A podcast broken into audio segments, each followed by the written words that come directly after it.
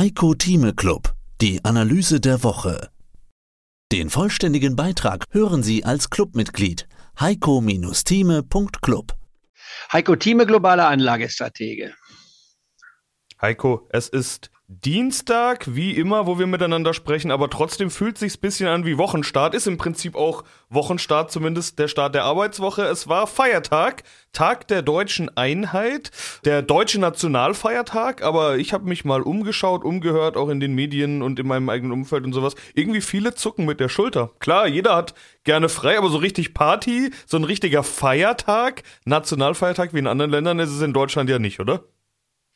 Das ist richtig. Auch ich hatte mich gewundert, dass die Börse auf hatte. Ich war festgestellt, dass eigentlich die Börse nur geschlossen ist zum Jahresanfang, um das neue Jahr zu begrüßen. Das ist verständlich. Ist auch in anderen Ländern so, inklusive der USA. Und dann ist es der Karfreitag und der Ostermontag. Das sind die einzigen drei offiziellen Tage, wenn ich richtig informiert bin, wo die Börse geschlossen ist. Und das finde ich ein bisschen wenig, auch ein bisschen einseitig. Ich meine, wir sind zwar eine christliche Nation, aber für jemand, der nicht christlich ist oder der andersdenkend ist, der fühlt sich da ein bisschen ausgeklammert dabei, nur nebenbei bemerkt. Nicht wahr? Deswegen muss ich sagen, also da muss man noch mal etwas überdenken, aber das ist jetzt unsere Diskussion. Gestern, wie gesagt, der Feiertag es ist interessant, was du vor Ort sagst, wird als zusätzlicher Feiertag genommen, aber nicht als das Besonderes. Und für mich ist dieser Tag natürlich ganz besonders wichtig, weil es eben der Tag der deutschen Einheit ist. Jemand, der im Ostbereich geboren ist, in Leipzig und dann im westlichen Bereich, ein Kilometer von der Grenze in Goslar am Harz aufgewachsen ist. Für mich war es der groß, einer der großartigsten, wenn nicht der großartigste Tag, ich war in meinem Leben normalerweise habe ich also meine äh, Eheschließung mit dazu genommen, aber das sind die großen Highlights in meinem Leben. Äh, und äh, daran halte ich auch weiterhin fest, weil es für mich äh, von entscheidender Bedeutung ist. Und dieses Deutschland ist ja wie gestern auch, ich glaube, es war in Erfurt, nicht wahr, wo der Tag dann offiziell gefeiert wurde mit allen Ländern, dann nochmal betont worden, dass der Unterschied zwischen Ost und West auch immer mehr schrumpft. Der ist immer noch wahrnehmbar hier und dort, aber wir werden wieder eine Nation. Das zeigt übrigens auch, dass 30 Jahre danach es eben immer noch nicht ganz einfach ist, oder 33 Jahre danach, nicht wahr, wenn man so will, als die Mauer fiel, dass man immer noch Unterschiede sieht, wie stark so ein Einschnitt sein kann. Kurzum, äh, ich würde es gerne als vollen Feiertag sehen und auch den Bewusstsein der Deutschen als wichtigen Tag nehmen. Und ich komme ja nun von den USA auch her.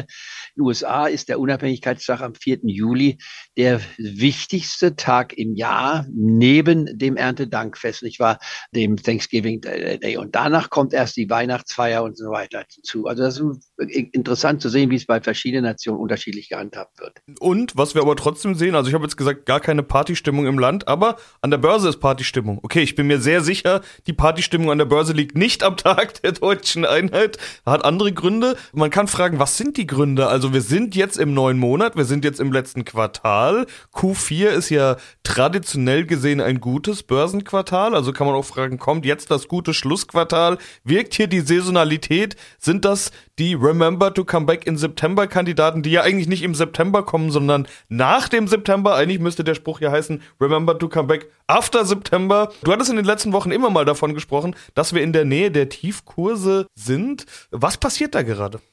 Ja, wir haben einen sehr dramatischen September erlebt mit deutlichen Minuszahlen, ein negatives Quartal, das dritte Quartal in Folge. So etwas passiert relativ selten an der Börse.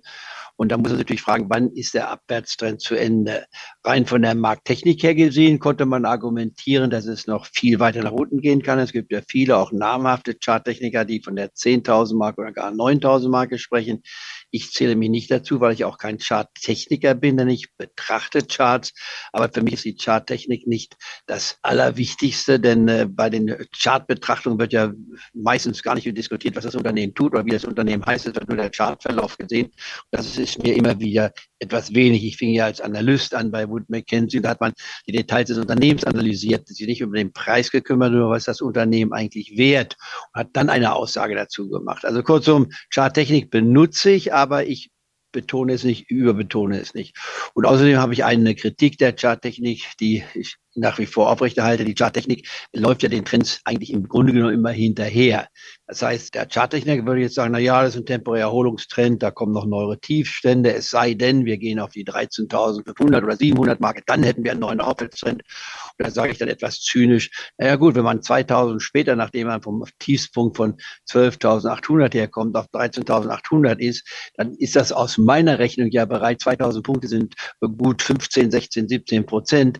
Wenn ich da erst hingehe, dann ist das ein bisschen spät. Deswegen ist auch meine Strategie eine antizyklische Strategie, sich bei Schwäche kaufe und nicht bei Stärke. Also da sind die Unterschiede zu sehen. Kurzum, was macht man hier bei DAX 12.500? Der DAX ist gestern gestiegen im Windschatten der Wall Street.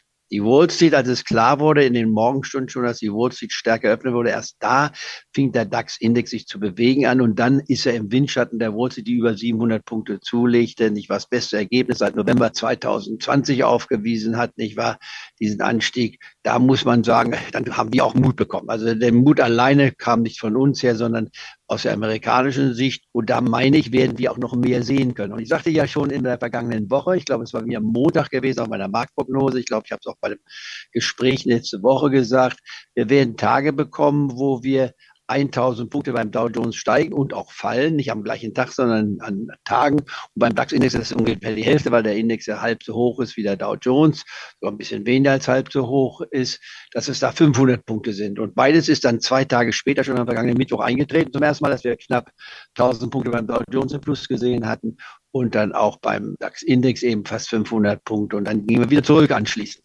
Das heißt, dieses Austesten der Tiefsphase, wie ich es nennen möchte. Und die ich eben bei mir zwischen 11.500 und 12.000, da bleibe ich auch dabei. Ob es jetzt schon das endgültige Tiefsniveau war, was nicht mehr getestet wird, das würde ich ein bisschen in Frage stellen. Aber meine Aussage, die ich jetzt Wochen auch gemacht habe, wir werden von den aktuellen Niveaus, sprich von den Tiefständen, die wir hier im dritten Quartal gesehen haben, am Jahresende höher stehen. Mehr dazu gibt's im Heiko Thieme Club heiko-thieme.club. Heiko Thieme spricht Klartext. Der Heiko Thieme Club.